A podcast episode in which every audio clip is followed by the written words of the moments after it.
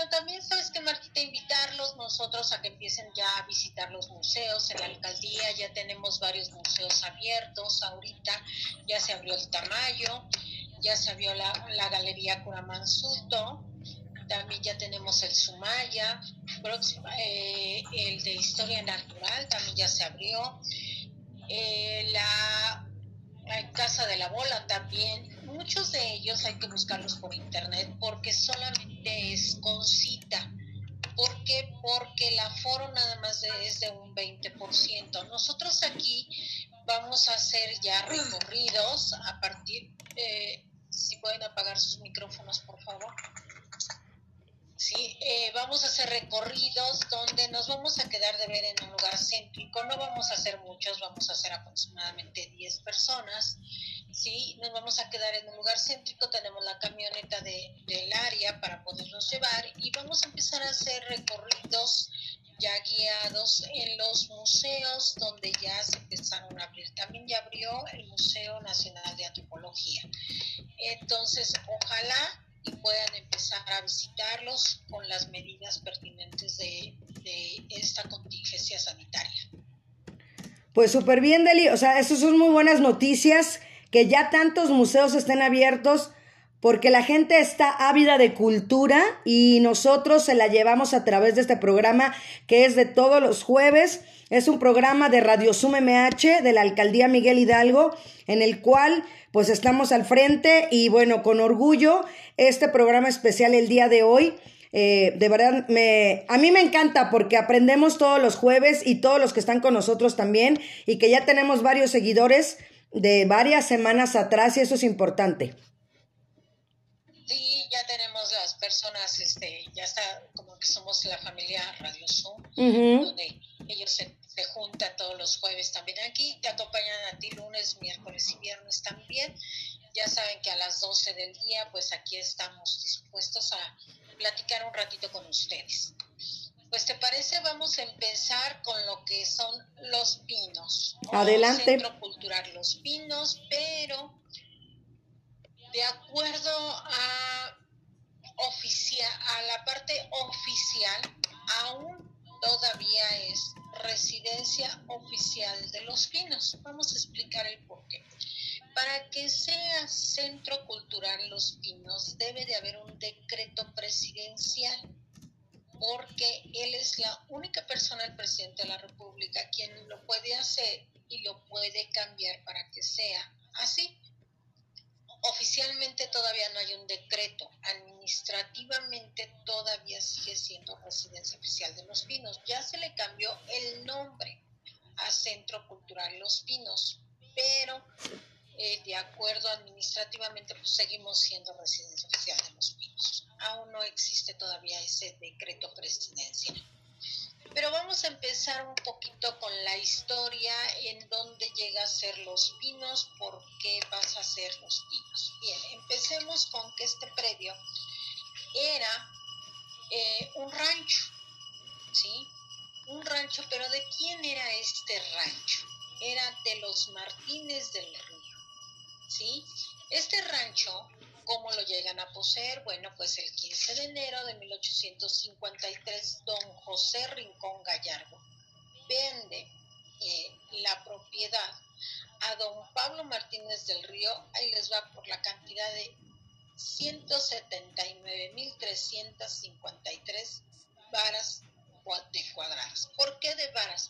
Porque en aquel entonces así se medía, eh, era, el, era digamos con lo que se pagaba. ¿Sí?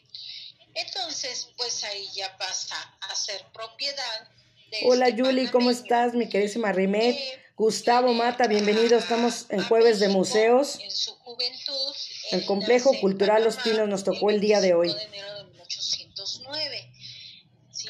donde eh, su padre lo trae joven para acá y lo manda a estudiar a Inglaterra y a Francia eh, lo que es el, ahora conocemos nosotros como medio superior, el bachillerato, ¿sí? o la vocacional, lo manda a estudiar y en 1828 termina y se va a París a estudiar medicina.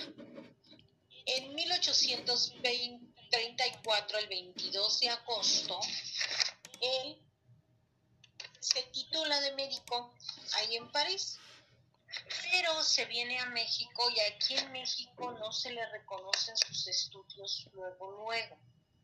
¿Sí?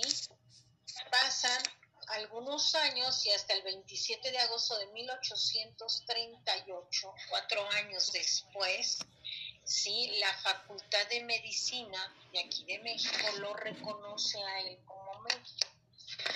Él se da mucho a, sus estudios, le, le apasionaba mucho lo que era la medicina, ¿sí? Y a consecuencia de esto, él eh, pues eh, su familia en aquel entonces pues era muy, eh, económicamente estaba muy bien y llenan amigos pues nada menos que del emperador Maximiliano. ¿Sí? Y entonces don Maximiliano, el 8 de julio de 1864, ¿sí? Lo manda a este, Grecia y Turquía, ¿sí? como embajador extraordinario. Entonces, para que pudiera hacer eso, recordemos que él era panameño, pues ahí le da su carta como ciudadano mexicano para que se pudiera ir a Turquía en representación de México. ¿Sí?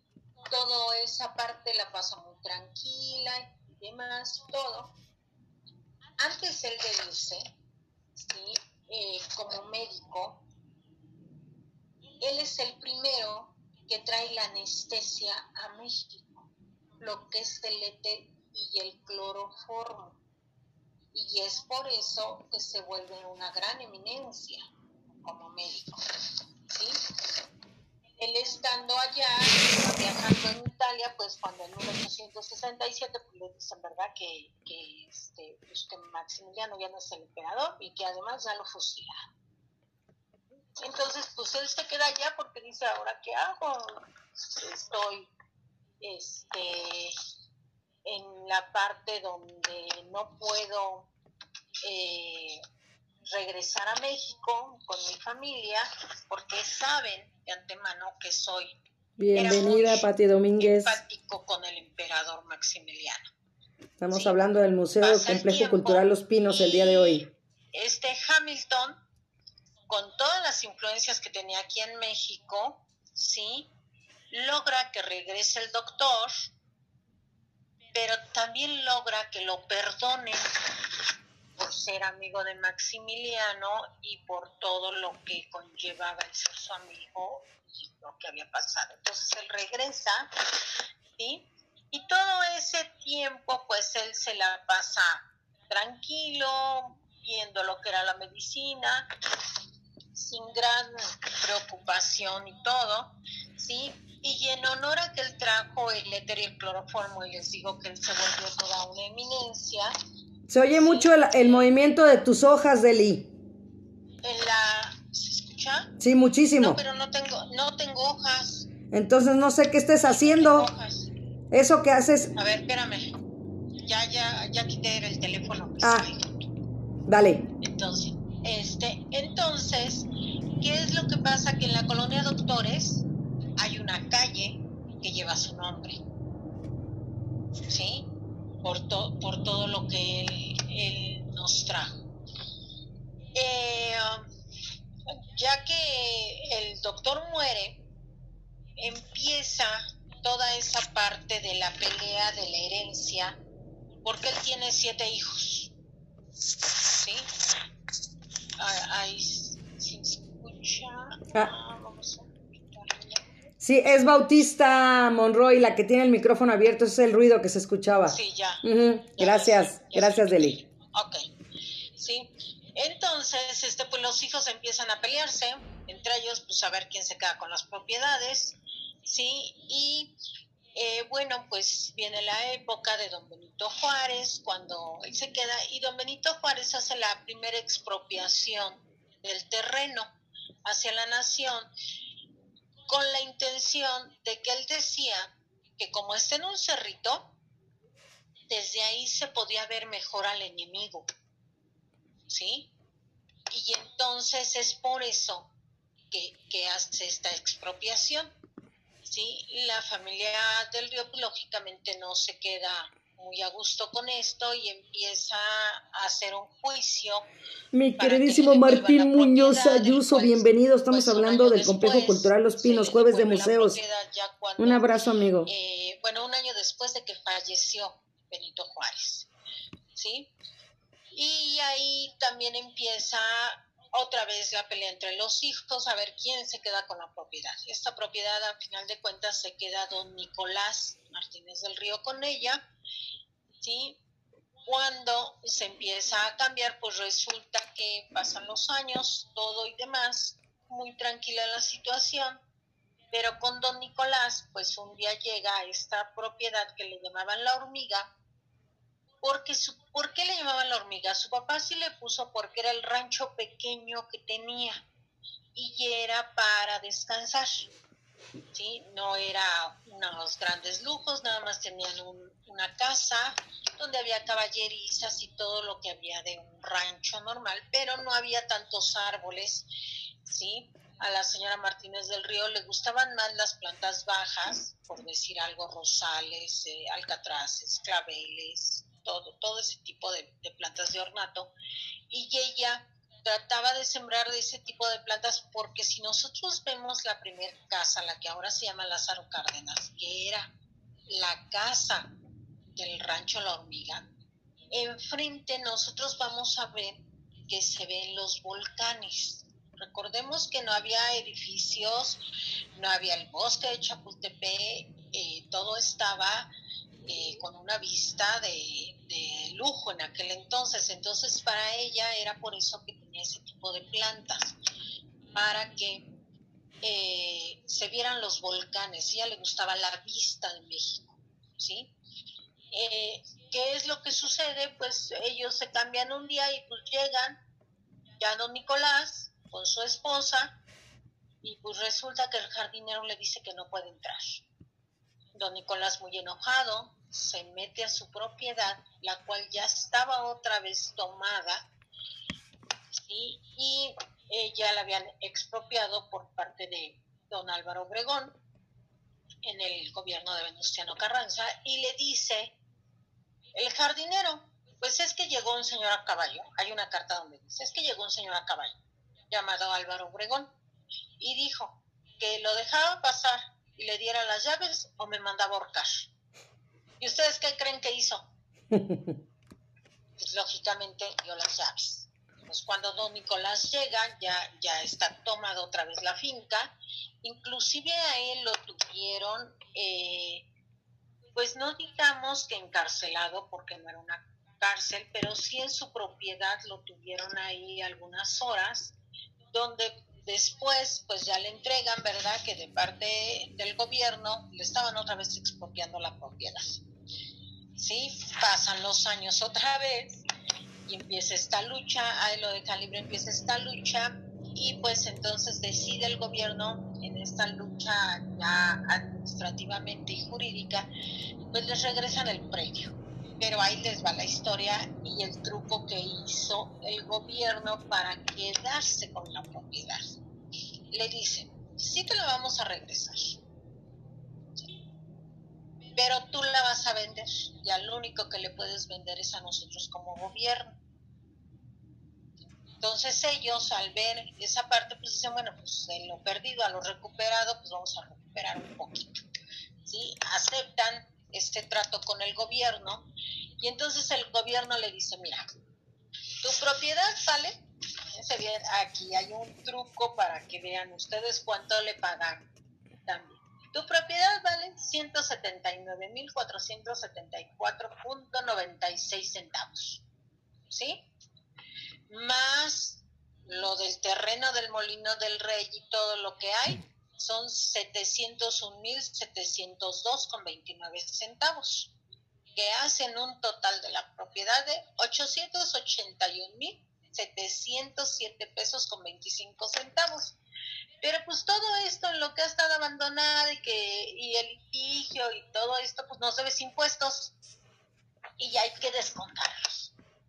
Y entonces los 881 mil Hola Guillermo, estamos hablando del complejo cultural Los Pinos, bienvenido. Nada más te debemos en Estamos escuchando a mi compañera. 5.390 con 56 centavos es lo que te vamos a pagar por tu propiedad. ¿Sí?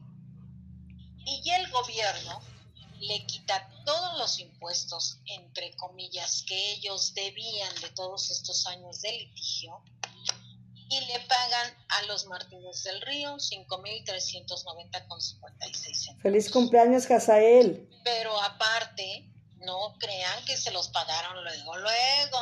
No, tampoco. Porque, ok, papelito ya está, que te lo voy a pagar. Pero tardaron cinco años en pagárselo porque además le dijeron, pues no hay dinero. Entonces poco a poco te lo vamos a ir pagando y después de cinco años es cuando se le paga. ¿Cómo ves, Martita, la, la maña que tuvo aquí el gobierno para hacerse de esa propiedad en 1925? Pues estrategias, ¿no? A final de cuentas son estrategias y fíjate que también recordarles a las personas que también nos estamos transmitiendo completamente en vivo a través de mi Facebook personal, también están conectados ya Gustavo Mata, Pati Domínguez, el cantante Martín Muñoz Ayuso, Guillermo Riverol, bienvenido, José López, que fue su cumpleaños, y bueno, pues los que se sigan eh, conectando de entonces, Increíble porque la verdad esa es la historia tal cual como nos la estás contando y creo que es muy interesante porque podemos pensar que las cosas ya están este, establecidas de cierta forma y no, todo siempre tiene una historia y la manera de contarla también es importante cómo lo hacemos. Sí, te digo, entonces ahí la estrategia que tuvo el gobierno para quedarse con la propiedad fue tremenda y dijo, de todos modos, sí, ok, la vas a vender, pero me la vas a vender a mí y a nadie más. O sea, no se la puedes vender a nadie más, ¿no? Ok, entonces ya pasa a ser propiedad el rancho La Hormiga del gobierno, ¿sí? Y el primero que vive ya como gobierno establecido, digamos, de esa época, pues es el general Plutarco Elías Calles. Y ahí es donde empieza lo bonito de lo bonito, les digo yo. Porque él todavía no era presidente, él llega a vivir, y les voy a decir con quién llega a vivir, ¿sí? Su esposa Natalia, sus hijos, fíjense bien, Rodolfo, ¿sí? Plutarco, Natalia, Hortensia, Ernestina, Alicia, Alfredo, Artemisa y Gustavo. ¿Cuántos son? No, estamos, no estamos jugando lotería.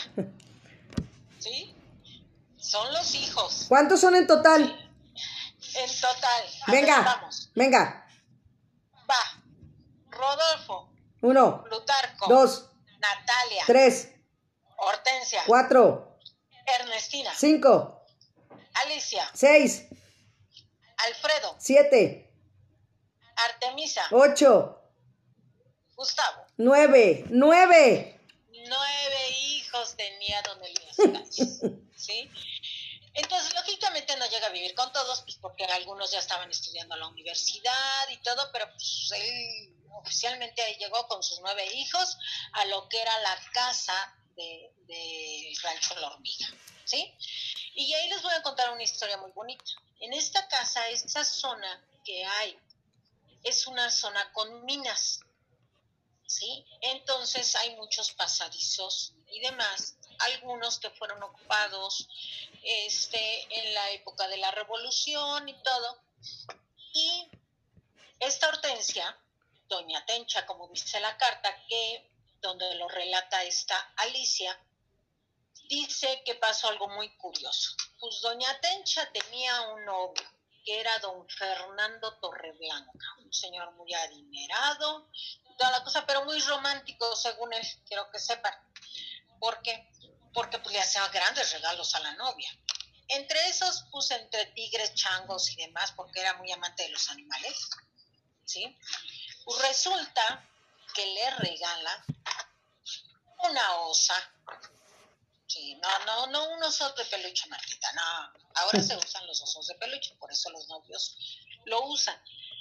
Pero le regala una osa, ¿sí? Esa osa, tú ya te sabes la historia de esa osa.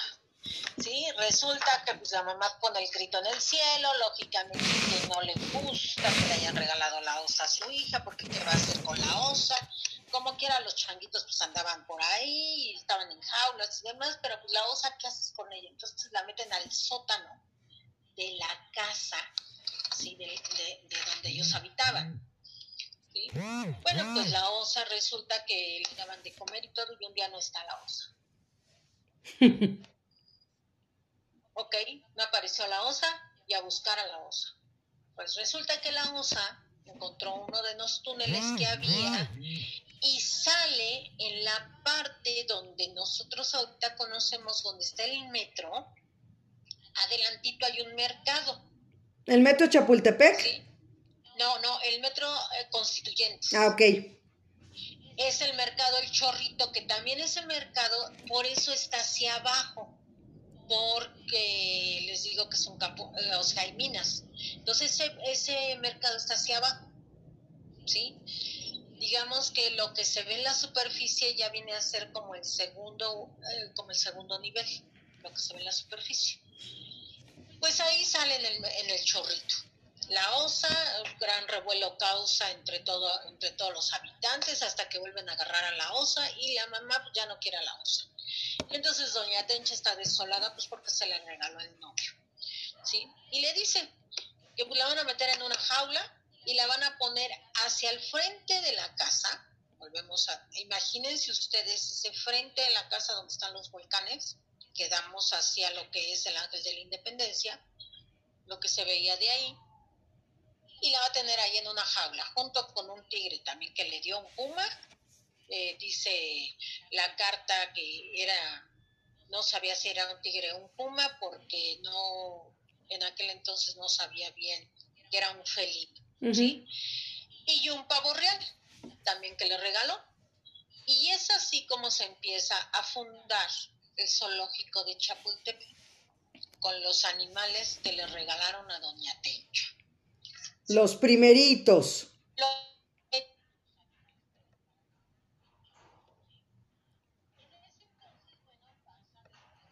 pues ya pasa a, hacer el predio, pasa Elías Calles a ser presidente y ahí empieza a vivir el general Amaro en 1924, ¿sí? Eh, como ya digamos que ya México estaba más tranquilo, él hace del predio caballerizas, más caballerizas, ¿sí? Donde los caballos pues ya no eran tanto caballos para guerra, sino que entonces ya eran eh, para que estuvieran ahí, este, eh, digamos, ya era para que estuvieran más en paz. Entonces él hace una zona de tiro, ¿sí? unos campos de bolo, el campo Marte, ¿sí? porque hasta ahí llegaba el predio del rancho Lomiga, el campo Marte, hace unos frontones y ya sé lo que es la primera alberca también, ¿sí? Y, de ahí, bueno, pues ya se viene una época en el Rancho La Hormiga muy tranquila, donde eh, pues hasta la Asociación Nacional de Charros llegó a estar ahí, con caballerizas y todo, pero después es abandonada, ¿sí? Es abandonado el predio y se queda ahí pero viene don Lázaro Cárdenas, nuestro primer presidente de la República que vive en el rancho La Hormiga. ¿Sí? ¿Y cómo llega él? Pues muy fácil. Él, le dicen que él tiene que vivir en el castillo de Chapultepec, pues, porque es la, es la residencia oficial. Y él dice que, que el castillo de Chapultepec se le hace muy ostentoso para vivir. Y que pues él no se va a ir a vivir ahí y que por lo pronto va a estar en su casa despachando los vecinos empiezan a quejar mucho porque él era de las que recibía a todos los ciudadanos ahí. Y entonces, este, pues empiezan a quejar de que había ya muchas peticiones y mucho revuelo en la colonia. Y le empiezan a decir que se tiene que cambiar a otro tipo de casa, que no puede él estar. Le ofrecen que se cambie a la casa del lago. Mm. ¿sí? Y él dice que no, porque es una casa, él decía en aquel entonces que era la casa más bonita de México, porque tenía lo que era un lago de vista y un bosque. Decía, ninguna casa en México tiene esta vista que tiene esta casa. Es la más bonita y él ahí la, la pasa a la UNAM para convertirla en casa de cultura. Y pues entonces se acuerdan, ¿verdad? Que él venía de ranchos y le dicen, bueno, pues es que mire, tenemos un rancho, una, casa ahí olvidada, un rancho, donde pues si quiere vamos a verlo para ver si le gusta y podemos acondicionarlo pues para que, que este, perdón. ¿Qué pasó, mi Deli? Se nos acaba de desconectar a... pues continuamos aquí en lo que mi compañera Deli se contacta, se reconecta. No, no la veo que haya pasado. Les agradezco su participación a todos y cada uno de los que están el día de hoy.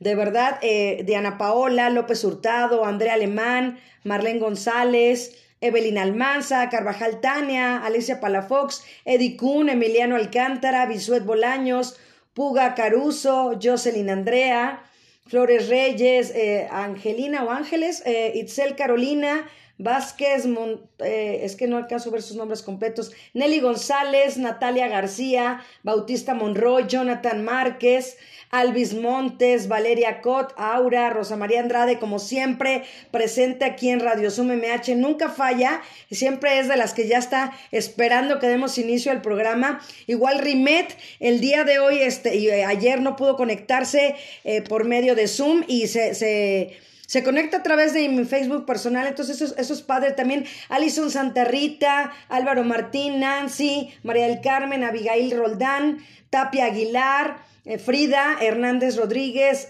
Andrea Aguilar, Evelyn Montserrat, Héctor Rodrigo, García Samaniego, Valentina Zoe López, eh, Ángel Gabriel, Belén Adamaris, Guillermo Efren, Jiménez de la O, Julio C., José Luis Morán, Primero Quirino, Natalia BH, Luis Ávila, Tamar Martínez, Estrada Regino, déjenme seguir para saludarlos a todos los que están presentes, agradecerles de verdad de corazón su presencia el día de hoy. Zamora Rivas, María Santiago, Belén, Cintia Yáñez, también Belén siempre conectada, Gus Gus, José Luis García, Viri, González Roa, Em, Héctor Ernesto, Zoe Castillo, Luis Ávila, Fernanda, también que ya está siempre conectada, Martín, Martínez Rodríguez, Reyes González, Ángelo Peruzzi, María Valero, Hernández em, Campos Soriano, Guadalupe Martínez, Ayerelit, Karen, Ana Paola, Carla, Danae, María Ortega, Diana Carla y vámonos con los últimos,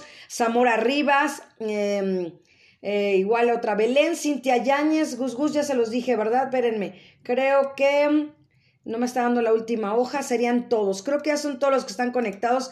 Agradecerle su presencia, a ver si ya mi queridísima Deli ya se conectó. Ahí está ya. Estoy aquí otra vez. Eso. Ya, ya estoy aquí otra vez. Ya sabes te, te estás escapando como la osa.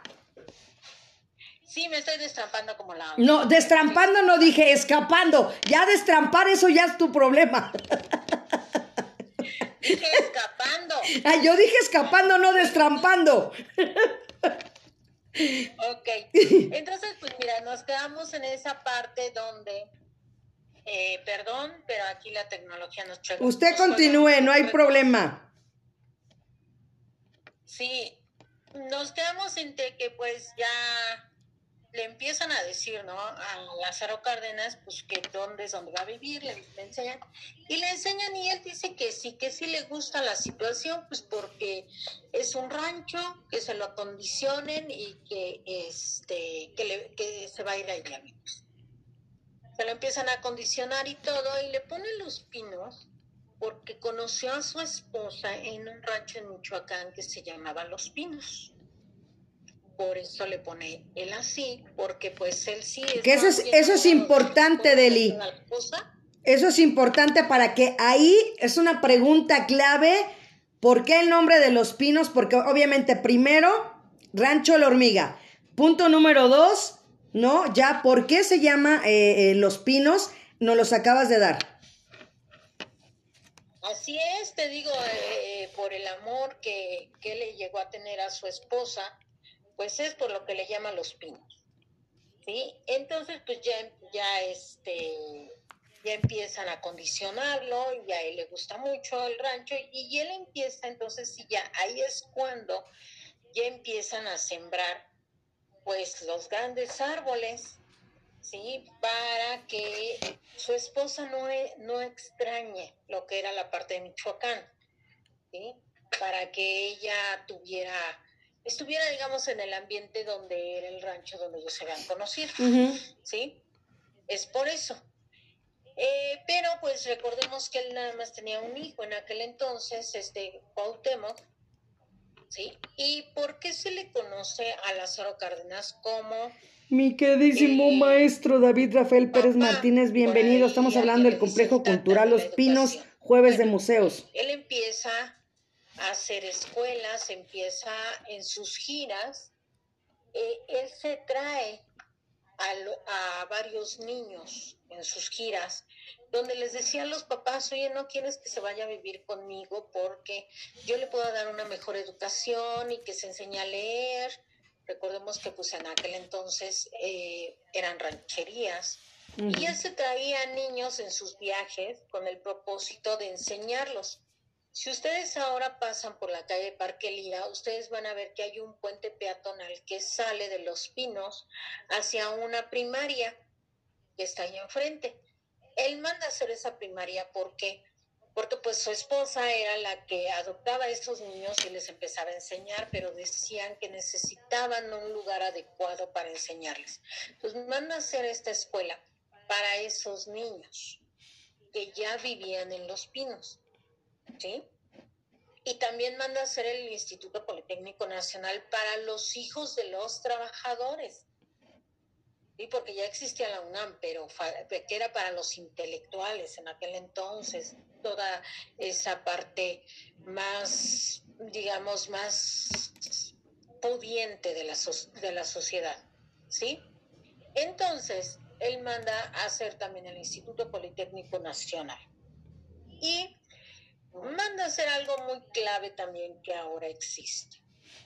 Ya estaba Bellas Artes y Bellas Artes cuando lo inauguran había un salón donde en ese salón pues era un bar, ¿sí? Y Lázaro Cárdenas decía que no se podía revolver la cultura con el alcohol. Y como a él no le gustaba tomar, mandó quitar todos los bares posibles se pudieron, incluyendo el de Bellas Artes. Fue el primero que mandó quitar. ¿sí?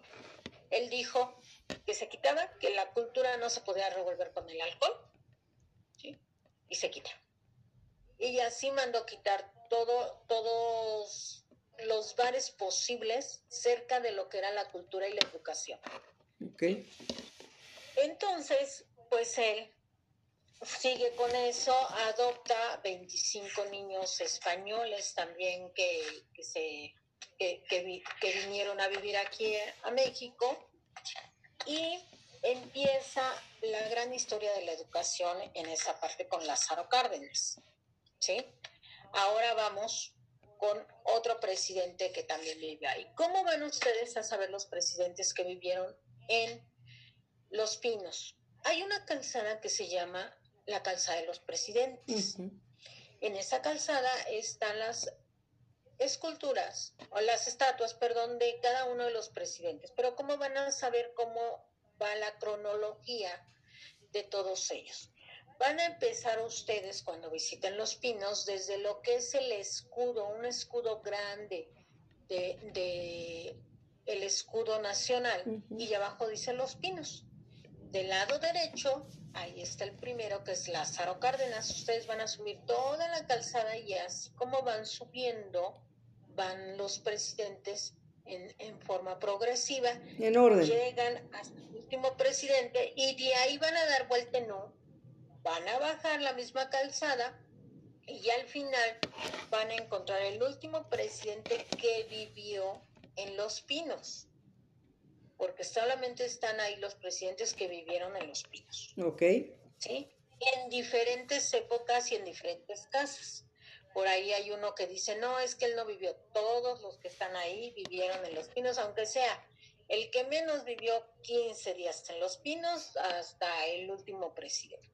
¿Sí? Bueno, seguimos con el general Manuel Ávila Camacho.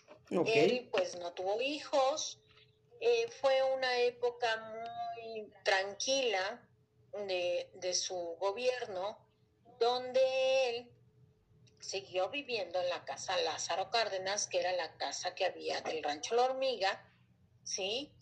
De dos pisos, una casa que todavía está y que, bueno, hasta la última vez que yo entré habían respetado, eh, digamos, los muebles que se fueron quedando, porque recordemos que los muebles originales, los originales, pues cuando llegaron a caballo, eh, días después llegaron y se llevaron todos los muebles.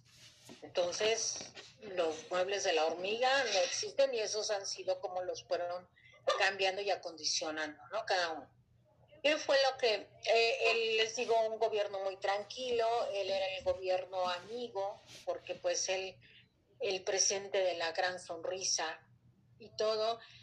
Y además, él decía que todos los gobiernos tenían que ser amigos y él empieza empieza a querer, fíjense bien, a querer hacer algo, que era ser amigo de otros países. ¿Sí? Yo les digo eso porque, porque eso da pie a lo que viene. ¿sí? Ahí cuando él empieza eso, bueno, pues se le acabó su, su periodo de ser presidente. Mi Karencita, bienvenida aquí, aquí. Don Miguel Jueves de museos.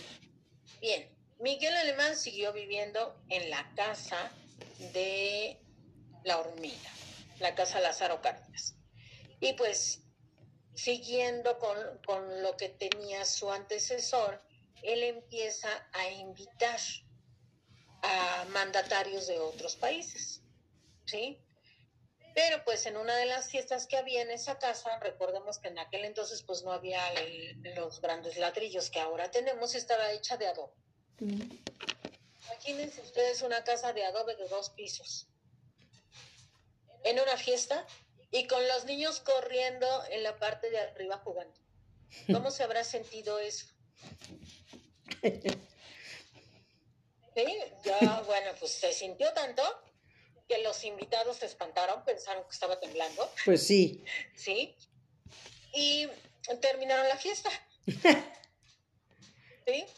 Entonces él los cita después en Palacio Nacional al siguiente día, como muy apenado y diciéndoles que ya lo iba a hacer ahí, ya después todas las fiestas, reuniones y todo ya lo hacía en Palacio Nacional. Y es cuando él dice que se necesita una casa para recibir a este, pues todas las personas que él estaba invitando de otros países, fueran presidentes, embajadores y demás, y necesitaban una casa adecuada donde poder recibirlos. Y entonces empieza dentro del rancho La Hormiga a hacer lo que es la casa Miguel Alemán, que es la casa que nosotros entramos, donde está la glorieta de La Palma, que, que está de frente y que es la casa, digamos, principal que hay ahora. ¿Sí? Esta es la casa Miguel Alemán. Tenemos ahora también, les voy a platicar, donde eran las caballerizas está la casa Benito Juárez, que después Echeverría mandó a hacer un saloncito, muy chiquito porque la casa en sí no era tan grande, y después tenemos otra, otra casa también, ¿sí? Que viene a ser la Plutarco Elías Calles. Ahí está la casa Miguel Alemán, la parte de atrás donde están los jardines. Eh, no sé ahora con la nueva mm, remodelación que están haciendo a qué se vaya a tener acceso, porque la última vez que nosotros entramos con nuestra titular del área, nuestra jefa, la maestra Consuelo, pues estaban haciendo muchos cambios y no se sabía todavía dónde era donde se iba a poder accesar. Por eso les digo, yo les platico eh, a grandes rasgos lo que van ustedes a ir conociendo, que sí creo que lo vayan a dejar. Bien, entonces él manda a hacer la casa Miguel Alemán, la cual, volvemos, él estaba viendo la Lázaro Cárdenas, tardaron todo su mandato en hacerla. Todo. Desde el sótano, todo su mandato. Lo, lo último que, que, que, este, que él estuvo, los últimos 20 días que él estuvo como gobierno, pues fue cuando eh, queda la casa en...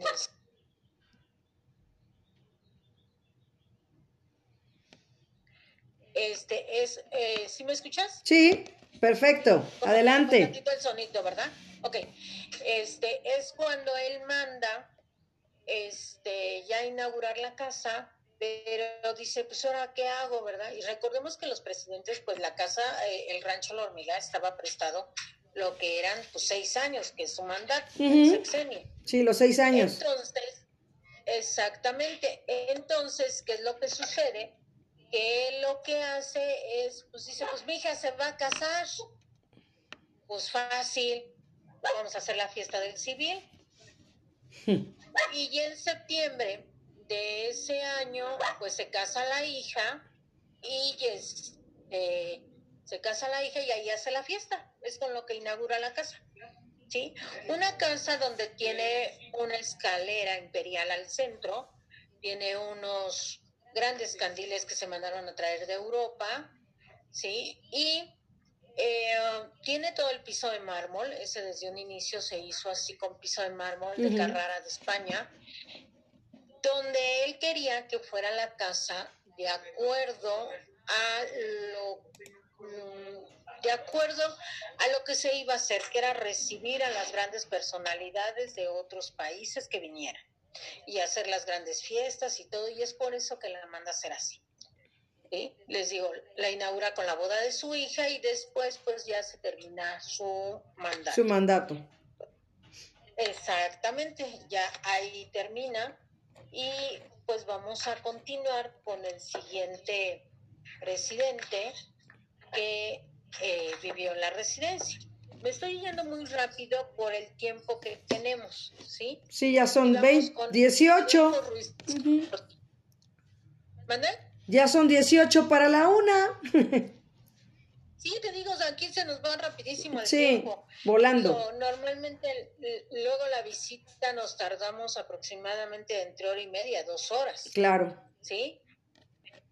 pues aquí vamos muy, muy rápido y a darles datos que espero que a, los jóvenes que nos están escuchando les interese.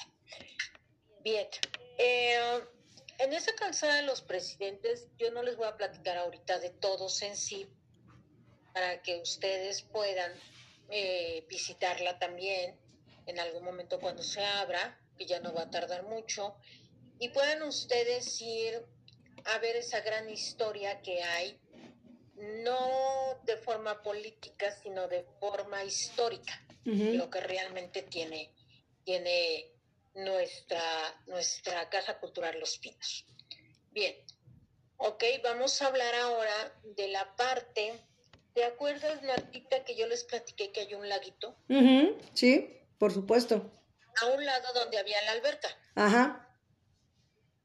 Bien, se me pasó decirles, les voy a platicar esta alberca bueno, la que hizo Amaro se, quitó porque volvemos, ya después se abandonó el rancho, ¿no?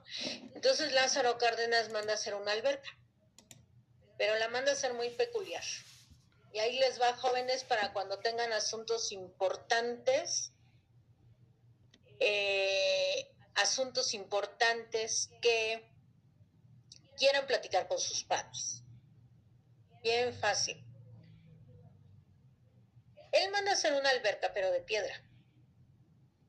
Y cuando algún mandatario, algún gobernador, alguien tenía algo urgente que platicar con él, lo citaba a las 5 de la mañana, con traje de baño. Porque los metía a la alberca. Al agua fría. Al agua fría. Pues él era de rancho. No estaba acostumbrado a bañarse en el río digo, los que hemos tenido oportunidad de ir a un río, el agua es fría, fría, fría.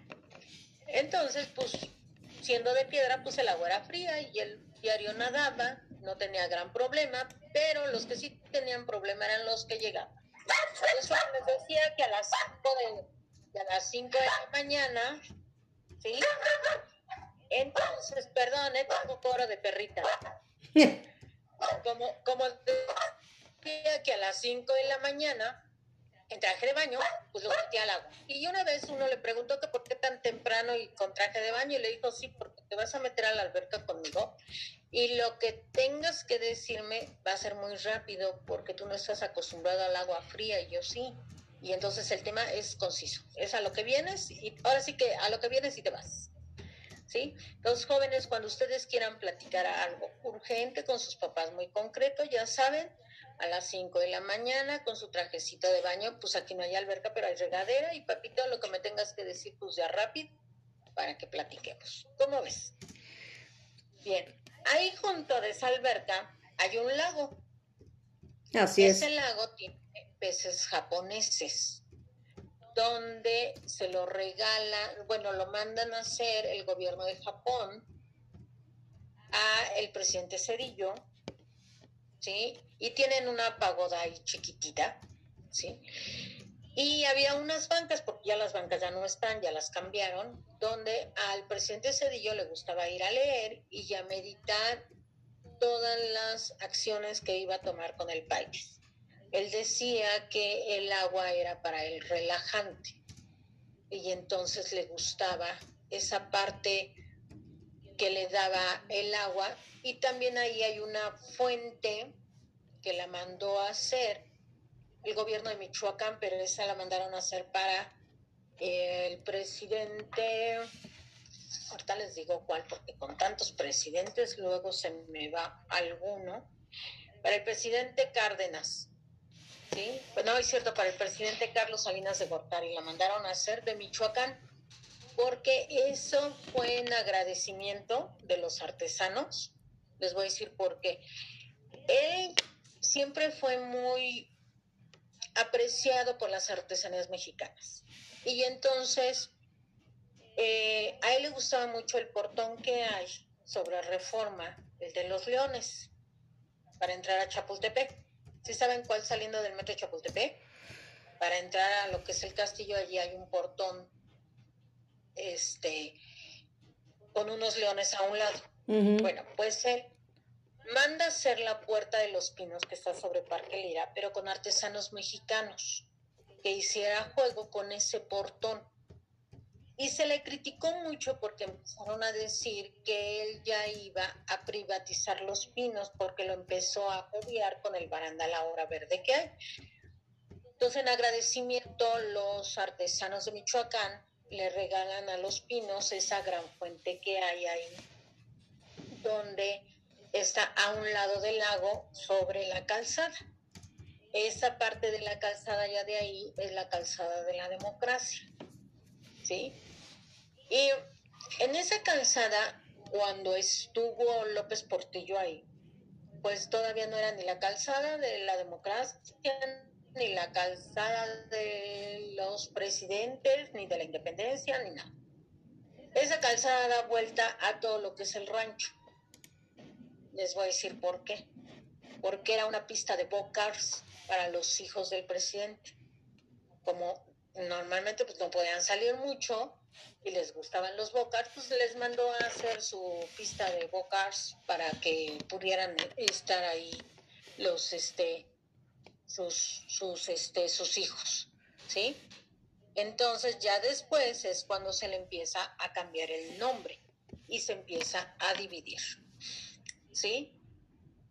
Otra de las grandes cosas que les voy a decir y creo que es muy importante es el presidente Cedillo, eh, cuando se cambia los pinos, pues se empieza a ver que empiezan a faltar cosas.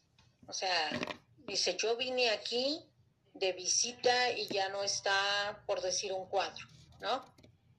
Y entonces empieza a ver que todos sus antecesores, pues se llevaron muchas cosas que pertenecían para él a la nación. Y entonces él empieza a hacer por primera vez el inventario de los pinos. Wow. ¿Sí? Donde los cuadros, él empieza a decir que todos los cuadros que hay deberían de pertenecer a los museos y empieza a regresarlo a los museos ya con un número de inventario con los museos.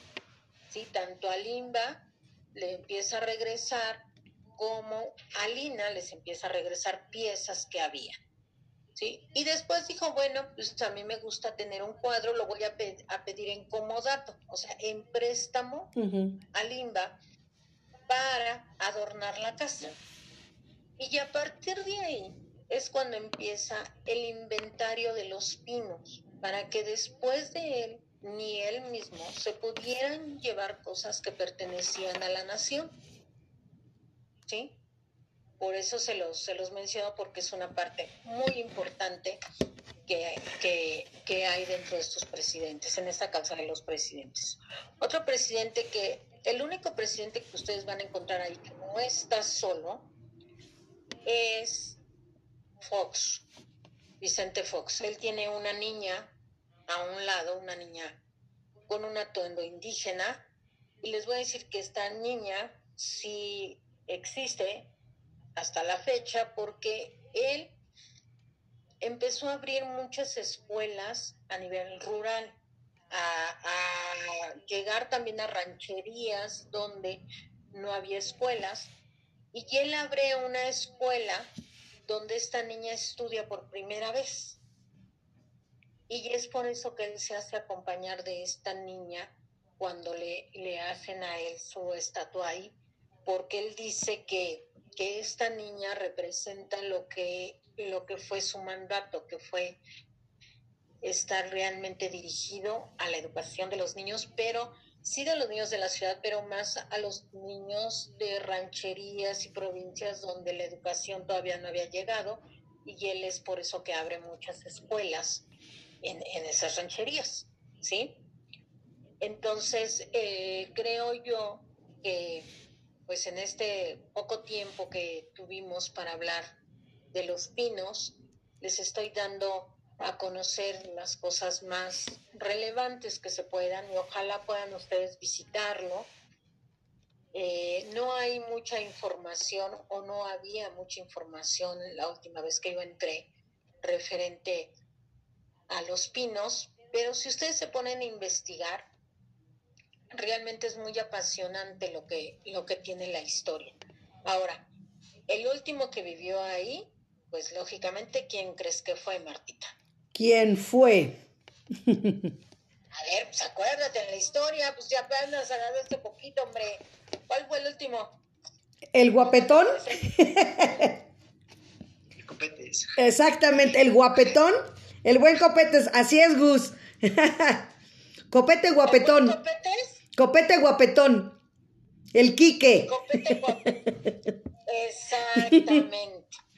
A él porque eh, eh, fue el último que está ahí en la calzada, porque vuelvo, están los que vivieron.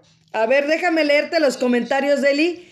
Eh, bueno, primero, eh, hablando del chat, para que no se queden, eh, Reyes González Dana le puso a todos hola compañero Diego.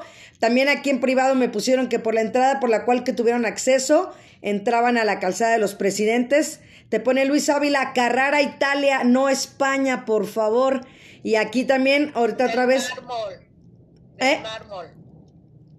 Ah, ok. Bueno, y, Lor, Peña. Ese escudo de los pinos. Ajá ese escudo de los pinos, les voy a decir, ese se mandó a hacer con López Portillo, donde entra precisamente que dicen que está el escudo. Se mandó a hacer López Portillo porque él quería que el Papa supiera a dónde iba a llegar cuando visitara México. Entonces, dentro de su primer visita que hace el Papa Juan Pablo II, cuando llega a Los Pinos ahí con el papamóvil, pues lo primero que ve es ese escudo grande de piedra que dice Los Pinos. Y donde está la casa Benito Juárez era donde vivía la mamá de López Portillo y ahí hacen una gran capilla para que solamente ellos con 50 invitados estuvieran en la primer misa que hace Juan Pablo II aquí en México que fue la, ahí adentro de los pinos. Inclusive esa silla estaba en lo que es ahora el Molino del Rey, ahí antes estaba un pequeño museo, sí, que era del Estado Mayor Presidencial, y la silla, el Papa se la regala al Estado Mayor Presidencial en agradecimiento de cómo lo cuidaron, porque ningún país antes lo habían cuidado como lo había cuidado México. Y por eso se las regala. ¿Qué es la que está ahí? Pues ahí estaba, ahora no sé dónde está, pero ahí estaba. ahí estaba. está, en, está en otra sala. Sí,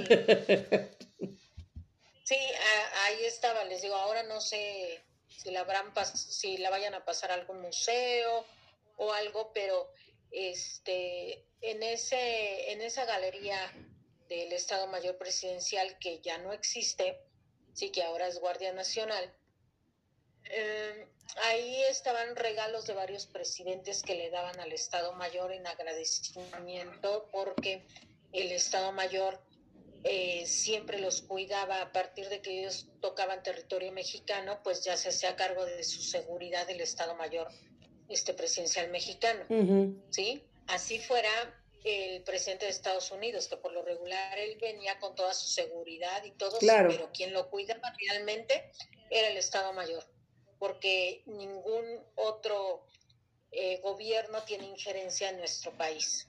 Es por eso, ¿sí? Pues yo creo que hasta ahí le dejamos, no pude abarcar mucho y en dado caso de que tengan alguna duda les voy a dar mi correo electrónico y con mucho gusto les, les puedo eh, todas las dudas o todo lo, mm, lo que quieran saber.